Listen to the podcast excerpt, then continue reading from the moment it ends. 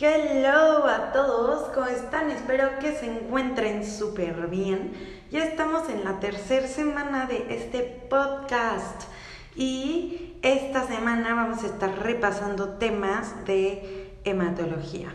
Entonces, el tema del día de hoy es anemias carenciales y bueno, este tema yo lo repaso de una manera acomodado diferente. Entonces, yo la primera forma en la que lo acomodo es anemias carenciales se dividen en dos, en microcíticas y macrocíticas. Entonces, dentro de las microcíticas, pues tenemos a la anemia por deficiencia de hierro. Y ahí ya tenemos que la anemia, ya tenemos en nuestras mentes, ya lo asocia a que si es microcítica, vas a pensar luego, luego en deficiencia de hierro. Y pues ya sabemos que esta anemia es la primera causa de anemia en el mundo.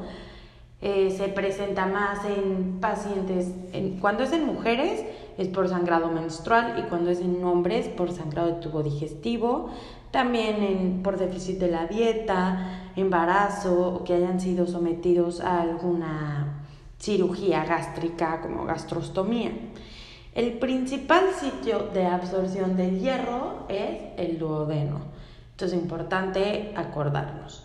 Y el cuadro clínico que presentan estos pacientes es palidez de piel y tegumentos, síndrome de piernas inquietas, Plummer-Vinson, que es cuando tienen disfagia, estomatitis, caída del cabello y coiloniquia. Entonces, tenemos muchas P's en el cuadro clínico. Esto nos puede ayudar a relacionar el cuadro clínico con P, así como un estilo de mnemotecnia chafa. ¿Y qué vamos a ver en los estudios de laboratorio? Entonces, ya sabemos que es una anemia microcítica hipocrómica regenerativa. Entonces, anemia, ¿qué le da el nombre a la anemia? Pues la hemoglobina, que va a estar baja. El microcítica, que le da el nombre a microcítica, el volumen corpuscular medio, que también va a estar bajo. Hipocrómica, el hematocrito bajo a regenerativa que los reticulocitos están normales. El nivel de reticulocitos normal es del 1 al 2%. Ok, entonces así va a estar el patrón en la BH. Vamos a tener un ancho de distribución eritrocitaria elevado. Es lo primero que vamos a tener elevado. En el perfil de hierro vamos a ver ferritina bajo, hierro bajo, porcentaje de saturación de transferrina baja y lo único que va a estar elevado es la transferrina, que es del transporte. Entonces, hasta ahorita todo está bajo excepto la transferrina y el ADE. El gold standard es considerado la homociderina y el frotis, en el frotis vamos a ver poiquilocitos. Entonces, repaso, todo bajo, excepto ADE y transferrina. El gold standard es la homociderina. Punto. De tratamiento vamos a darle sulfato ferroso vía oral de primera línea y uno de los diagnósticos diferenciales de esta anemia eh, son las talasemias, que vamos a estar viendo en el siguiente podcast. Ahora, vamos a pasar a las anemias carenciales macrocíticas, o sea, hace anemia por déficit de B12 anemia perniciosa, que a mí me gusta separarlas porque en mi cerebro es más fácil no confundirlas, y anemia por déficit de ácido fólico. Entonces, hablando de la anemia por déficit de B12, ya sabemos que la cobalamina está presente en productos como carne, huevo, pescado. Entonces, es una anemia frecuente en personas veganas con alteraciones de la absorción, que también hayan sido sometidos a gastrectomía y existe un tipo de anemia por déficit de B12 que es autoinmune, que es la anemia perniciosa. ¿Cuál es el principal sitio de absorción de, del, del B12? Es el ilio terminal y el cuadro clínico que va a presentar un paciente con este tipo de anemias, pues es un síndrome anémico, palidez, bla, bla, bla glositis, también síntomas gástricos y neurológicos. Aquí lo más importante son los neurológicos, ¿ok? Ya quedamos que es una anemia macrocítica, por lo tanto, como vas a ver tu VH, tu hemoglobina baja, macrocítica con el volumen corpuscular medio elevado. Tus niveles de cobalamina van a estar disminuidos, que significa menor a 200, y vas a tener un ácido metilmalónico y homocisteína elevados. Aquí en el frotis vas a ver neutrófilos hipersegmentados y el tratamiento es darles vitamina B12 intramuscular más ácido fólico. Luego vamos a hablar de la anemia por déficit de B12 autoinmune, o sea, de la anemia perniciosa. Es la causa más frecuente de déficit de B12. ¿Cuándo lo vamos a sospechar? En gastritis atrófica. La causa es gastritis atrófica o anemias megaloblásticas que no mejoran al tratamiento.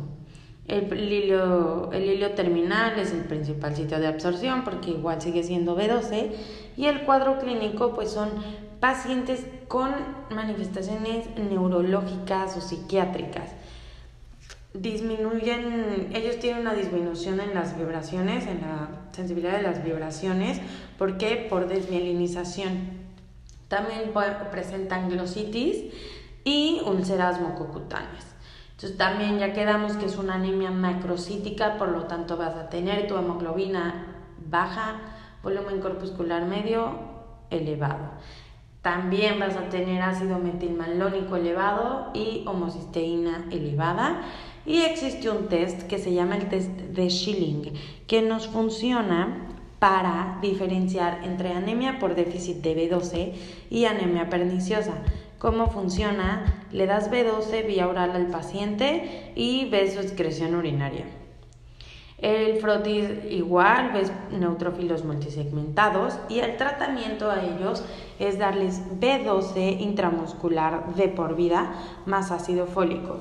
Sus seguimientos son anuales haciéndoles endoscopía. ¿Por qué? Pues porque gastritis, la gastritis atrófica es una de las causantes. Ahora, la anemia de déficit de ácido fólico es la anemia megaloblástica más frecuente. Eh, las causas son desnutrición, embarazo, alcoholismo. El principal sitio de absorción del ácido fólico es el yeyuno. El cuadro clínico es similar al de deficiencia por B12, excepto que aquí no hay síntomas neurológicos. Es una anemia macrocítica, o sea, hemoglobina baja, volumen corpuscular medio alto. Y aquí vamos a tener homocisteína elevada, pero no el ácido metilmalónico, este debe estar normal. Ácido fólico, niveles de ácido fólico disminuidos, o sea, hace menor a 6 miligramos y el tratamiento es suplementar con ácido fólico a 5 miligramos vía oral. Entonces, como un repaso express de los sitios de absorción, duodeno, anemia por déficit de, hierro, perdón. Hilio terminal, B12 y yeyuno, ácido fólico. Eh, ácido metilmalónico elevado y homocisteína elevada, vas a pensar en dos cosas en anemia por déficit de B12 o en anemia perniciosa. ¿Cómo diferencias anemia de B12 a una anemia perniciosa? Por una, un tip pueden ser los síntomas gástricos y o las alteraciones eh, pues, neurológicas o psiquiátricas que te digan que siente disminución de las vibraciones. El gold estándar de diagnóstico por anemia de deficiencia de hierro es la homociderina. ¿Qué vas a ver en el perfil de hierro? Todo disminuido excepto la transferrina. Tratamiento de déficit de B12, vitamina B12 intramuscular más ácido fólico. Y de una anemia perniciosa, igual, vitamina B12 intramuscular más ácido fólico. Seguimiento con endoscopía anual. Eh, la anemia megaloblástica más frecuente es la anemia por déficit de ácido fólico, eh, donde va a estar presente la homocisteína elevada, pero el ácido metilmalónico está normal y de tratamiento ácido fólico a 5 miligramos vía oral. Y bueno, eso es todo por el repaso del día de hoy. Espero les haya gustado y que les haya servido. Adiós.